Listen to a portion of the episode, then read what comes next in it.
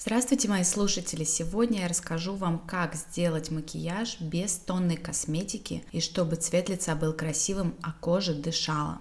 Начинаем первую очередь, а зачем делать макияж, чтобы его было не видно? Как бы мы ни ухаживали хорошо за кожей, сложно добиться идеальной кожи с идеальным тоном, хотя бы просто потому, что все мы люди, и мы можем на коже иметь высыпание, пигментацию, синяки под глазами. Это нормальное явление. Кожа реального человека и кожа из глянцевого журнала – это совсем не одно и то же. Но так как нам журналы навязывают ту самую идеальную кожу, то попробуем добиться такой в жизни.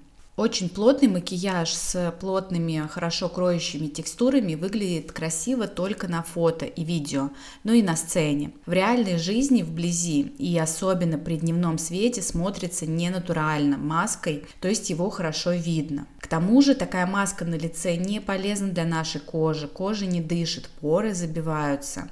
И подобный макияж, если использовать, то лучше использовать редко. Ну, конечно, если вы не актер и не ведущий на телевизионных шоу. И, кстати, у публичных людей, которые постоянно используют плотный макияж, в реальной жизни качество кожи не очень хорошее. И простыми домашними процедурами уже не улучшить качество кожи, и тут вход идет уже косметология.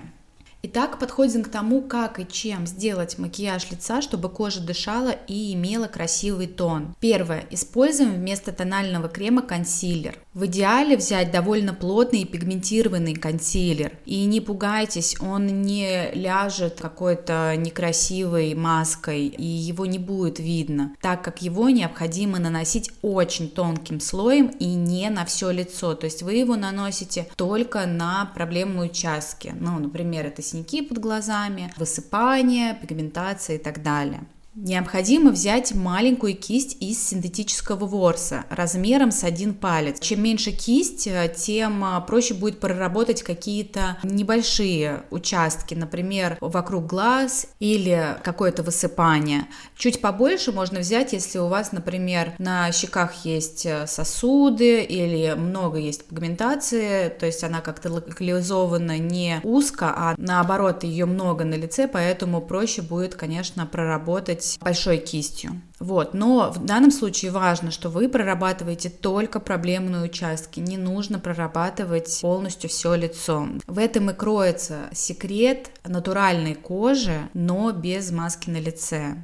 Далее, жемчужина этого макияжа – это минеральная рассыпчатая пудра. Такая косметика не содержит тальк и тем самым не портит качество кожи. Но это не единственное ее преимущество. На самом деле в ней очень много преимуществ. Например, таких как минеральная косметика смотрится очень натурально на коже. Минеральная пудра не отпечатывается на телефоне. Вы наверняка замечали, когда наносите тональный крем, кто-то вам звонит по телефону, вы прикладываете к лицу, потом смотрите на ваш экрана а у вас такой блин из тонального крема. Вот как раз-таки с минеральной косметикой такое не будет. И еще, вы если носите белые рубашки, для вас это особенно будет актуально, потому что минеральная пудра, она так как тональный крем не отпечатывается на светлой одежде, ну и на любого другого цвета, естественно. Сейчас масса подобных пудр есть в продаже, их несложно найти. Итак, вы берете кисть кабуки или другую большую пушистую кисть для лица, насыпаете чуть-чуть пудры в крышку и круговыми движениями кистью как бы вводите эту пудру внутрь кисти. Далее переносите такую кисть с наполненной пудрой уже на лицо. Очень легкими втирающими движениями, как бы вплавляете в кожу. И так уже по всему лицу. То есть если консилер вы наносили только на проблемные участки, то тут вы уже пудру наносите по всему лицу.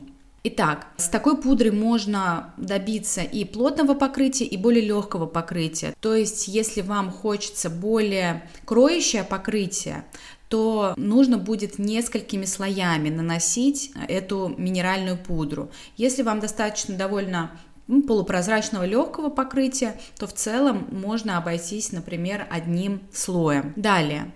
После того, как э, лицо уже готово, можно добавить уже по желанию румяна, скульптор и бронзер, можно добавить хайлайтер. И все эти продукты также есть в рассыпчатой минеральной косметике. Кстати, э, для того, чтобы более натурально смотрелся макияж, в идеале смешивать скульптор с бронзером или чтобы этот продукт имел какой-то средний оттенок, то есть не очень холодный и не очень теплый. Таким образом, макияж будет смотреться более натурально. Очень серый скульптор смотрится как какое-то темное пятно. Скульптор хорошо смотрится серый, холодный на видео, на фото, но в реальной жизни это смотрится не очень естественно. Ну, собственно, это и весь макияж. Далее там вы добавляете тени, и если хотите, добавляете ресницы и так далее. Все уже на ваше усмотрение. И в итоге такой макияж лица позволит дышать вашей коже, у вас не будет ощущения пленки, ощущения того, что вам хочется этот макияж макияж смыть быстрее. Особенно это актуально летом, когда вообще не хочется пользоваться косметикой. Минеральная пудра не сушит лицо. То есть, например, если пудра в составе, которая имеет тальк, или другие пудры, которые имеют в составе не только минералы, такие пудры могут сушить кожу лица. А эта пудра минеральная, то есть она абсолютно натуральная, она не сушит кожу лица. Итак, как же сделать красивый макияж, красивый тон лица без огромного количества косметики?